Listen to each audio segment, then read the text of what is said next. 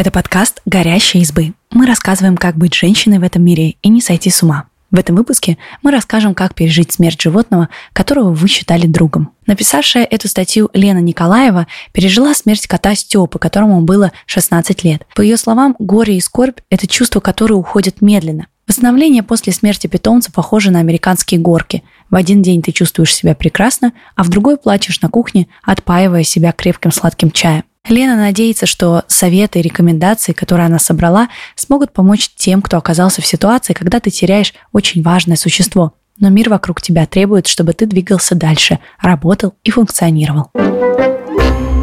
Некоторые друзья и знакомые часто пытаются успокоить скорбящего словами вроде «это же просто животное». Почему же мы так тяжело переживаем смерть питомца, если это и правда просто животное? Вот что на это отвечает клинический психолог Светлана Сулейманова. Боль, с которой сталкиваются люди, когда теряют питомцев, это самая настоящая боль утраты близкого. И для многих она может быть сопоставима с болью утраты друга, родственника, партнера. Формулировка «просто животное» звучит не очень корректно, ведь боль приносит не потеря животного, а потеря близкого создания, к которому была сильная эмоциональная привязанность. Это в любом случае потеря, в полном понимании слова. Процесс переживания горя часто объясняют через стадии – отрицание, гнев, отчаяние, примирение и принятие. Первые дни, когда боль все еще яркая, мы можем использовать их, чтобы объяснить все, что с нами происходит. И когда проявление этих стадий смешивается в рамках одного дня, ты не можешь представить, что это действительно произошло. Злишься на себя и окружающих. Горе часто сравнивают с американскими горками. Помните, что все это нормальная реакция, из которой выходит первый и, пожалуй, самый главный совет. Дайте себе время. Процесс переживания горя не нужно торопить. Для него нет установленного расписания. Естественно, мы хотим, чтобы неприятные эмоции поскорее закончились, но, сдерживая свои переживания и отрицая грусть, мы лишь откладываем столкновение с негативными эмоциями. Если вам хочется плакать и кричать, найдите безопасное место, чтобы сделать это. Не сдерживайте себя. Также очень важно не винить себя за долгое переживание горя. У каждого из нас свой темп. Прислушайтесь к чувству вины. Чувство вины после смерти питомца – это достаточно частое явление. По сути, неважно, от чего умер питомец. Сожаление и злость на себя возникают у многих людей, даже если в глубине души мы понимаем, что сделали все возможное. Во многом это связано с тем, что мы сильно любили животное и чувствовали за него огромную ответственность. С чувством вины мало что можно сделать в первые дни после потери, так как оно сильно привязано к нашим ярким эмоциям. Однако старайтесь регулярно напоминать себе, что вы сделали все, что от вас зависит, зависело, чтобы обеспечить питомцу хорошую жизнь.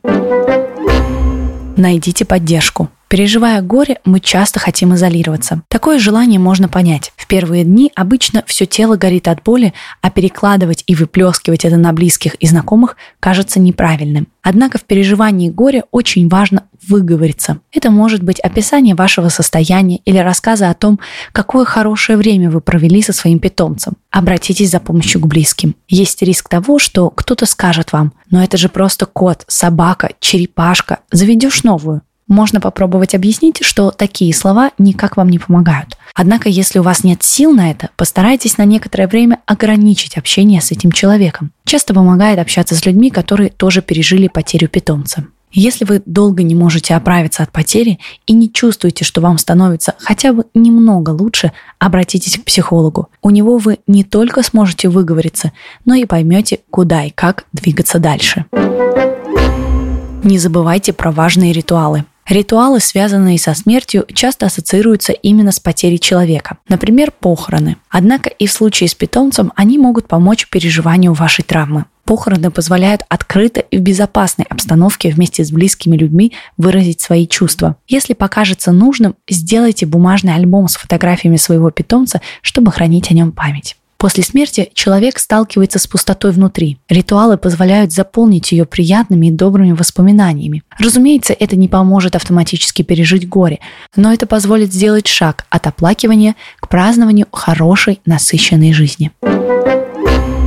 Заботьтесь о себе. В периоды, когда вы переживаете особенно яркую грусть, важно не забывать о своем ментальном и физическом здоровье. Да, это будет сложно, поэтому проще всего сделать список с пунктами, за которыми вам нужно следить ежедневно. Принимать душ, регулярно завтракать, обедать и ужинать, делать легкие физические упражнения, выходить гулять хотя бы на 10 минут в день Вспомните все, что вы делаете регулярно, и старайтесь продолжать это делать. Не забывайте хвалить себя за небольшие изменения. Если вы смогли спокойно посмотреть на фотографии питомца или не заплакали от воспоминаний, сделайте мысленную отметку и порадуйтесь этому. Чего лучше не делать? Вот что говорит Светлана Сулейманова. На самом деле никаких строгих нет в таких случаях быть не может, но есть решения, которые я бы назвала наименее эффективными тут же завести нового питомца. В таких случаях часто выбирают максимально похожего на умершего. Да, новое животное в таком случае заглушит боль, но ее просто нужно прожить резко избавиться от всего, что связано с питомцем, выбросить вещи, удалить фото, запретить окружающим о нем вспоминать. Такие решения могут затянуть процесс восстановления. Важно сначала именно попрощаться с ушедшим и осознать, что его больше нет. Запрещать себе испытывать тяжелые негативные эмоции. Чем сильнее запрет, тем тяжелее будет проходить процесс проживания утраты. Обещать себе больше не привязываться к кому-либо в дальнейшем. Обычно это тоже не очень помогает. Любые крайности, будь то поступки, мысли или переживания, не очень помогут в возвращении в нормальное состояние. Поступайте в первую очередь со страданием к себе и своим эмоциям. Все остальное – больше вопрос индивидуальных предпочтений. В любом случае, ищите методы, которые подходят именно вам. Помните, что темп у каждого свой. Принимайте поддержку. Переживание горя – это непростой период, но он не будет длиться вечно. Мы проходим через горе медленными и очень небольшими шагами. И это нормально. Спасибо, что послушали этот выпуск. Подписывайтесь на наш подкаст, пишите в комментариях о своих впечатлениях и делитесь ссылкой с друзьями. Пока-пока. thank you